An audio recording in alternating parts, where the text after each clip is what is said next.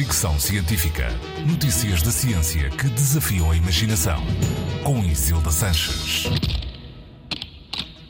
Aproveitando a proximidade do Halloween, ou Dia das Bruxas, achei que fazia sentido falar da hipótese de um apocalipse de zombies, até porque o Centro Americano para o Controlo de Doenças lançou em 2011 um guia para sobreviver a um evento do género.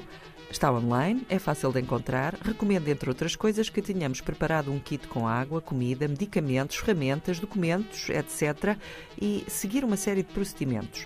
Inspirado nesse guia, foi feito um estudo que analisou 26 fatores-chave para medir o nível de preparação de 200 cidades americanas para um ataque de zombies.